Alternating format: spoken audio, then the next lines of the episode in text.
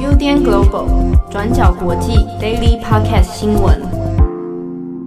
Hello，大家好，欢迎收听 UDN Global 转角国际 Daily Podcast 新闻。我是编译七号，我是郑红。今天是二零二零年十一月三日，大家紧张吗？今天就是美国总统大选的投票日，对，已经开始投喽。那其实，在今天世界各地其实发生了蛮多的悲剧跟大事，像是我们早上的过去二十四小时，其实有讲在奥地利首都维也纳的恐怖攻击事件。那目前这个事件还在继续的气胸调查中，截至我们录音的此刻，奥地利警方都还在追弃其中一名的枪手。那另一方面呢，在阿富汗也发生了校园里面的恐怖攻击哦。那事情又牵扯到了恐怖组织 ISIS 的连在十天之内连续两起的恐怖攻击事件。那以上两则新闻的相关详细内容跟报道呢，欢迎上网搜寻 UDN Global 转角国际。我们在过去二十四小时里面都有很详尽的内容。那今天我们要讲什么？其实还是锁定在美国总统大选。虽然说我们的录音其实跟大家听到还会有一点点的时间差，但我们这边想说明天，也就是台湾时间十一月四号礼拜三早上开始，可能延续，可能到傍晚，可能到晚上哦。对，常态的美国总统大选开票，台湾时间通常会在台湾时间当天的下午左右就会有一些眉目。以四年前的希拉蕊对川普来讲，台湾时间是早上时间八点左右开始开票，在到大概下午三点左右，就是我们大概就可以知道一个清楚的眉目。对对，照照理来讲，这应该相当符合转角国际就编辑台上班的时间。对对对对对。对，但这次因为就是疫情的关系，然后还有。极为大量的邮寄投票的事情哈，对各州的处理时间，然后还有收件时间以及计票时间都不尽相同，所以在美国有五十州，然后超多选区的状况之下，其实会变得有点复杂。再加上时差，还有计票时间、人物力等等调配，跟各州不同制度，对，所以也造成说这一次的开票时程哦，可能会有几个州它时间会拉得更长，好，以至于说明天到底开票的结果会不会如过去一样，往常一样，这样，哎，大概傍晚就可以知道一个确定的结果，那就现在变数就蛮多的。可是话虽然说是这样讲啦，就是美国总统大选的开票，大家还是会看，就有点像是乐透开奖，或者是说有一种大家期待了四年，或者期待了可能四个月，就那种大家压赌盘，那到底是花落谁家？呃，不仅对台湾人来说，或者对全世界，甚至是美国人自己来讲，就是开票这个过程，其实已经是一种政治仪式。可能投票本身其实没有那么刺激。对，在开票的过程里面，其实就就有点像在看看体育竞赛的感觉。对，那这种事情，其实我们相信，我们台湾，因为我们民主的选举其实也蛮多次的，那种起起落落、戏剧化的结果，大家也都蛮有经验。但是这次的状况可能比较不一样。那我相信，在台湾的大家也对美国的总统选举。有极大的关注，但是大家都知道会有拖延，但究竟要拖多久？还有具体的就是我们要可以看哪一个时间点是重要的。对，我们今天换算了老半天，来当家来解析一下啊。如果也许有人会讲说，好，那我早上起来要几点钟来看，会看到精彩的部分啊，或者我想看哪一趴？好，那我们今天来帮大家做个时间表的统整。其实我们昨天还有跟作者在做一些讨论啦，就是闲聊，就是想说啊，现在这个选举不知道什么时候结果啊，美国美国会不会爆发内战？什么时间点应该要确定要不要爆发内战？就一些不负责任的幻想啊！大家的结论就是觉得说啊，那到十二月，大家就睡到十二月三十一号好了啊，一觉醒来，对对对，这些事情就是 哎。对，你再告诉我总统是谁就好。对，再无病痛 不行，但是就是大家还是要活在现实里面。哈，好，那我们先来看一下，大概原则上大概都是台湾时间的话，哈，我们在十月四号星期三的时候早上八点钟开始就可以展开开票了。第一波开票的状况其实以东岸为主，因为时差的关系。那我们在第一波开票的时间比较重要的是东岸的。南方州乔治亚州，它目前有十六张选举人票。它其实，在一九九二年的总统大选，也就是克林顿击败老布希的那一次之后，都呃，乔治亚州都是投给共和党，所以传统上他其实比较倾向偏红的南方州。对。那在这次的选举里面，它跟其他的，比如说北卡罗来纳、乔治亚，其实也是归类在摇摆州的其中之一。那由于乔治亚州的法律规定，它其实有允许，就是这些不在籍投票或邮寄投票，能在十月十九日开始就开始处理。那包括分类啊，或者是拆封等等等。所以就是预计在礼拜台湾时间礼拜四的傍晚之前，就会初步知道大概的结果，因为。它其他的，比如说在十月三，呃，在十一月三号之后才会来的投票，大概都是海外的不在籍投票，它的数量预计没有那么多，嗯，所以就是大概乔治亚州的十六张选举人票，如果没有意外，或者是说在常态状况之下，应该礼拜四的傍晚就会知道。那这个乔治亚州的结果。预计可能会对川普相对比较有利一些，因为包括南方州以及就是乔治亚，其实过去的共和党倾向。但是假设在这边有一些变动的话，那其实会牵扯到其他州，或者是大家在开票的时候对胜选预判的气势。对，好，那往下呢，大概在台湾时间大概八点半左右的时候，那我们要重点看的是一个是北卡，另一个是 Ohio。北卡跟俄亥俄州大概都是八点三十分才结束投票。那由于这两大州其实都蛮大的，北卡有十五张选举人团票，俄亥俄州又是美国的天王山，就是袖带的重镇，它有十八张的选举人团票。在二零一六年的时候，因为川普在俄亥俄州得到了胜利，那再加上佛罗里达的翻盘，所以基本上他以这两州赢得了天王山。在这次的选举中，无论北卡还是俄亥俄州，他们的不在籍投票或者是邮寄投票都会一路统计到十一月十二与十三日。也就是说，在这两天之前寄来，就是他可能其实现在已经在路上，但他需要就是你就算是你今天寄，然后你可能中间会有十三天的延迟时间，在这段在十三号前收到。都算有效票。对，在十三号前中选会收到都算有效票，所以预计他的计票时间会拖得蛮长的。再加上像俄亥俄州，其实在四年前的选举或者是在这一次的大选前民调中，它的民调都处于就误差范围内，嗯，所以就是不太确定，就是说到底有多少票现在目前已经收到，以及还有多少票还在路上。预计就是在选举开票当天，这两周还不会有一个明确结果。具体而言，可能要看其他州的相应状况，以及就是候选人自己的表态。他不太可能是我们在礼拜四或是这个礼拜，恐怕全部知道这两周结果是有难度，会有一些变数。对，好，那我们再往下呢，到九点钟的时候，哈，那这边就有几个精彩的了哈，一个就是很重点的佛罗里达州。台湾时间礼拜三九点钟结束投票的是佛罗里达以及宾夕法尼亚州，这两州都是这次决定选战胜败的绝对关键。其中佛罗里达它有二十九张选举人团票。在美国历来都是一个关键的票仓，等于第三大了。嗯，那宾州它有二十张选举人团票，对于拜登而言，就是他出生的故乡，同时就是包括像是匹兹堡、还有费城等，对民主党而言，都有一些就是相应争取的那种都会区选票。对，我们以《华尔街日报》的一些数据统计，大家都说，在川普跟拜登，无论他们赢了其他哪些州。他们的胜选之路里面，就必定要拿下宾夕法尼亚的二十张选票。因此，在选前最后三天的造势倒数里面，像拜登就全部把他的造势精力都锁定在了宾州。川普也是花了很多时间要投耕耘跟投资宾州，但他的策略比较像是满地开花，因为他在整个选举的状态里面。共和党需要争取更多他州或摇摆州的支持，才有可能赢得就是过半的两百七十六张选举人票。整如果不论就是各大摇摆州的状况来讲，整体的铁票仓票数而言，其实结构上来讲是对共和党不利的，所以川普才要这样去争取。宾州的事情，其实在选前大家都有一些讨论了，那结果就是会拖很久。预计我们在这个礼拜，甚至在这两个礼拜，可能。在最坏状况之下，可能会拖到十一月中，我们才会知道宾夕法尼亚的二十张选举人票究竟花落谁家。其中牵扯到的问题在于说，宾州的呃邮寄统计它的时间很慢，而且效率很低。嗯，然后再加上法律法律的规定啊，等等等，其实都把整个计票时间会拖得很长。加上就是跟我们刚刚讲，它的整个拉扯比较激烈，有事情又牵扯到说，就是谁赢了宾州，就基本上可以笃定。这一次的胜选哦，对，他的那个数据数学位置相当重要，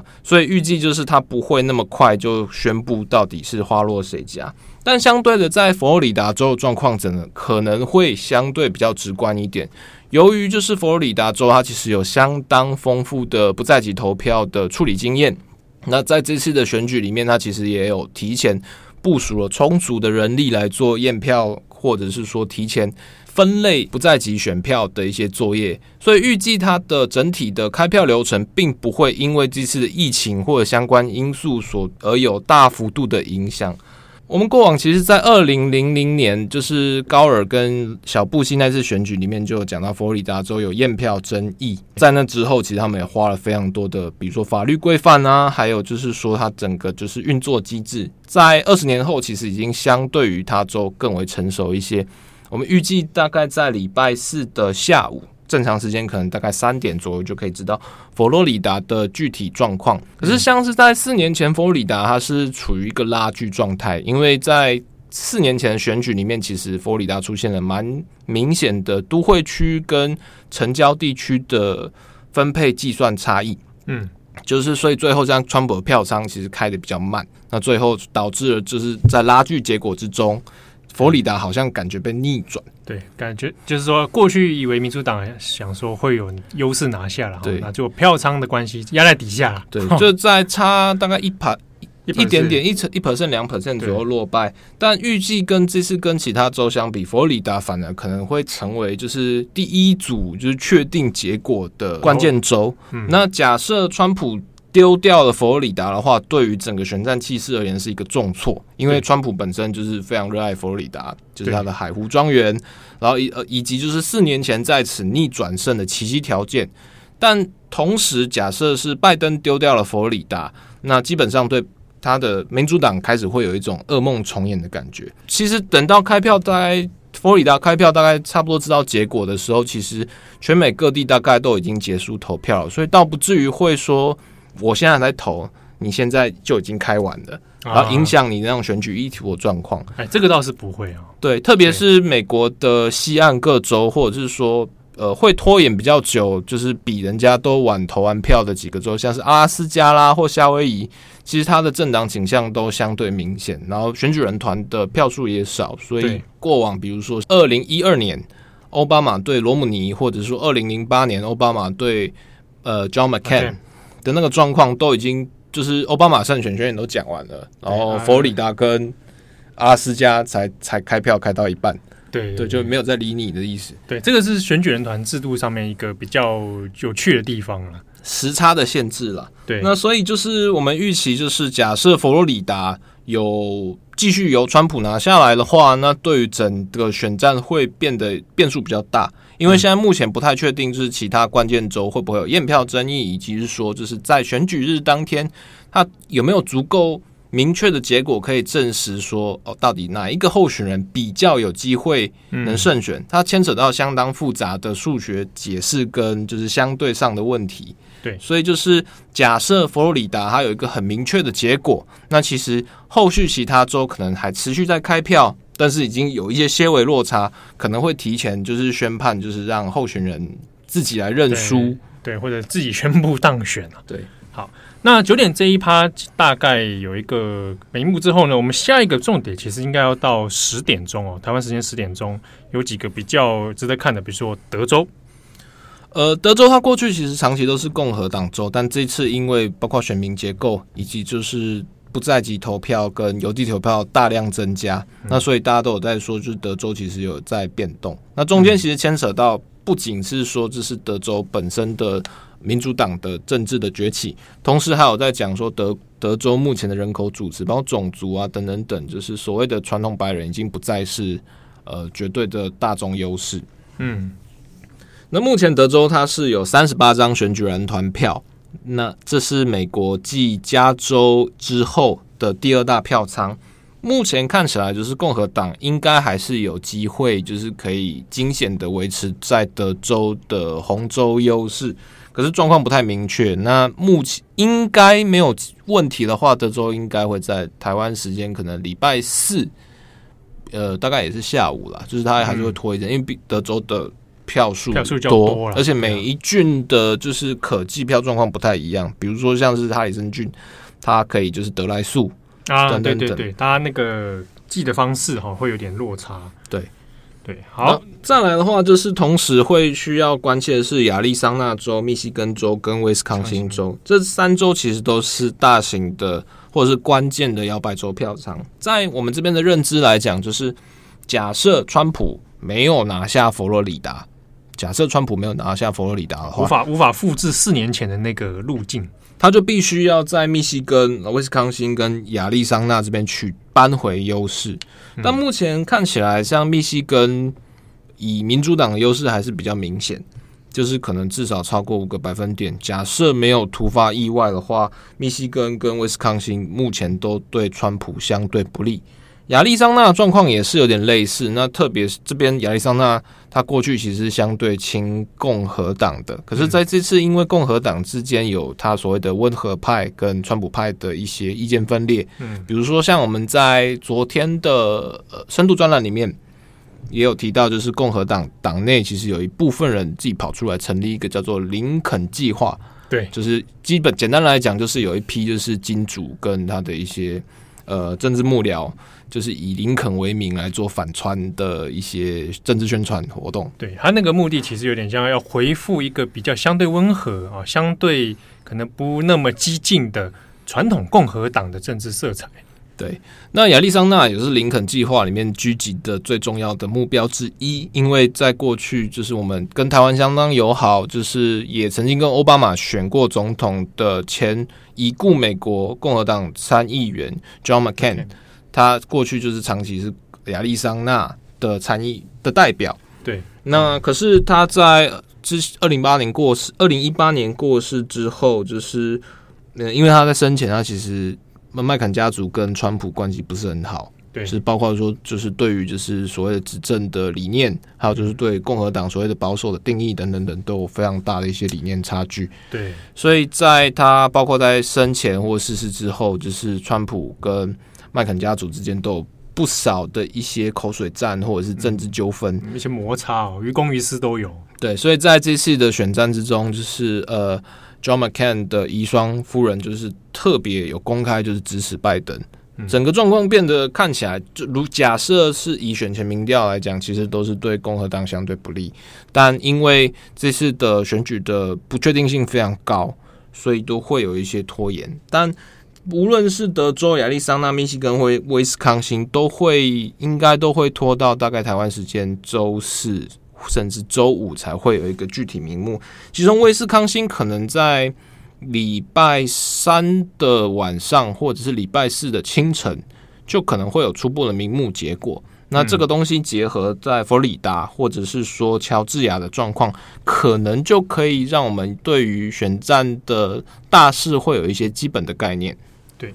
好，那持续在往再往后面推哦，已经进入到台湾时间的中午的时候了啊，十一点到十二点左右，大概剩下几个，可能有几个州会比较值得关注啊，比如说爱荷华，然后内华达啦等等哦。可是